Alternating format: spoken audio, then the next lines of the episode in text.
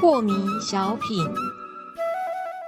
张讲师您好，有一位听众朋友，他想请教讲师，他说啊，如果是凡事哦都用想象，甘愿去接受它的存在，来获得心灵的平静，这样不是也像那些短暂安慰的法门，是用意念去引导来恢复心境的平稳吗？请问讲师，这不同的地方在哪里呢？是的，如果你只是用你的头脑告诉你自己说我要甘愿，我要甘愿，是，好，我要接受，我要接受，嗯哼对，这个叫做用意念的引导。嗯，但是呢，我们所谈的是要进入那一份感觉，感觉，感觉什么感觉？真正甘愿的感觉。哦，呃，什么是真正甘愿的感觉呢？啊，重点是这样，比如说啊、你很爱你的小孩，是，然后呢，你就很甘愿为他做牛做马。我想对这样举例，很多父母都可以体会。小孩不论怎么哭，不论怎么闹，他就是爱这个小孩嘛，嗯他内心受再多的苦，他真的很甘愿。是，好，那一份甘愿对，是一个存在内在的感觉，而不是一个想法。对，是感觉。如果是只是个想法，它可以跟内在的内心的感觉是完全背道而驰的啊！我头脑想着说我很甘愿，我很甘愿，我应该甘愿，我度量应该宽大。可是问题，你的内心非常的抗，嗯，这件事情只有你了解。是，头脑的思维跟内心是两回事啊。对，当然，他们有的时候会达成一致。我头脑说我甘愿，我内心的感觉也真的很甘愿，然后哦，那他们就达没成一事致。了，原来有时候呢，你头脑很不甘愿，你内心也很不甘愿啊，也达成一致。 是，但是有时候你知道说，道理上老师都告诉我要甘愿，可是呢，我内心真的很不甘愿，对吧？这个时候才发现哦，原来思维跟内心啊是两回事啊。对，好，那你说用甘愿的这个意念啊，是不是也是一种意念的引导，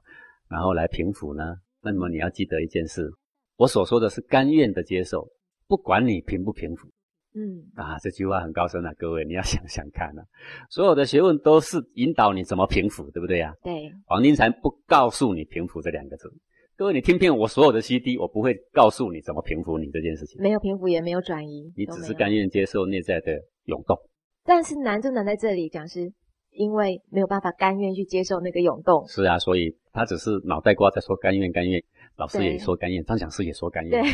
但是感觉不嗯 我说的愿甘愿是内心真的甘愿了，而你嗯说的甘愿是头脑里面说应该甘愿，是两回事。而我说的接受呢，就是不论它如何涌动，我都接受；而你说的接受呢，是说因为我接受，所以它平复了，这是两回事。这是两回这事，就是为什么古圣先贤的这个精美的学问了，味精唯一饮之绝中，尧舜禹汤都已经传承已经数千年了，对不对？是为什么这个如来佛也说了“直指人心”这个学问，对不对？那嗯为什么后来又失传了呢？就是因为人们解读到的跟圣贤所要传达的根本是两回事。那讲师有没有可能，我们来上过课，然后您教我们，我们理解了，好像也解读到一点滋味，可是练不到甘愿的这个就好像感觉，说，你的手呢可以拿着笔，然后可以写一手漂亮的字，对不对？对，。然后呢，你就拿起了毛笔啦，拿起什么笔都好，你就开始练了。哎，也有几笔写的不错啊 是问题是你没有定性啊。 嗯，嗯 不会每一个字都好对啊，看，写起来整篇哦，实在是不能看。但是就有几个字，哎，那几笔还真好看，是不，差大师啦。嗯， 好是，但是